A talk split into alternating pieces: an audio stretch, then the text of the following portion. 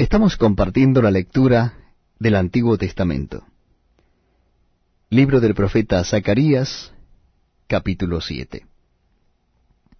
El ayuno que Dios reprueba. Verso primero. Aconteció que en el año cuarto del rey Darío vino palabra de Jehová a Zacarías a los cuatro días del mes noveno, que es Kesleu.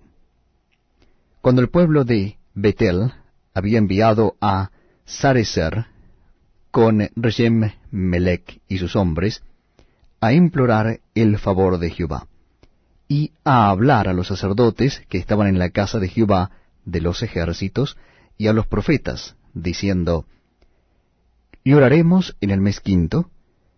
¿Haremos abstinencia como hemos hecho ya algunos años?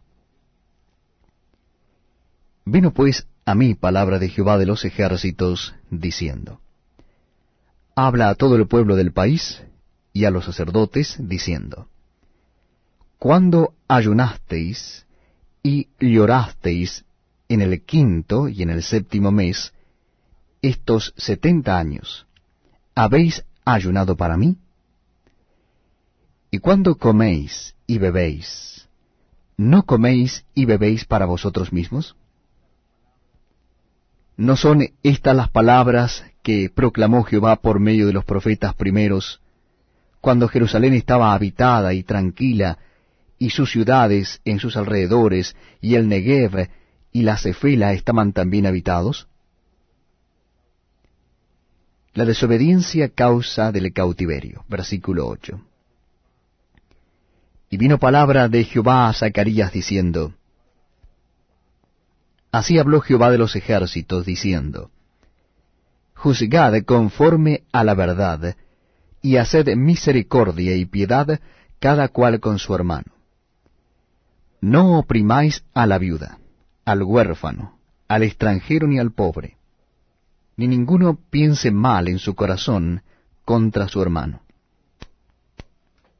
Pero no quisieron escuchar, antes volvieron la espalda y taparon sus oídos para no oír. Y pusieron su corazón como diamante, para no oír la ley ni las palabras que Jehová de los ejércitos enviaba por su espíritu, por medio de los profetas primeros. Vino por tanto gran enojo de parte de Jehová de los ejércitos, y aconteció que, así como él clamó, y no escucharon, también ellos clamaron, y yo no escuché, dice Jehová de los ejércitos sino que los esparcí con torbellino por todas las naciones que ellos no conocían. Y la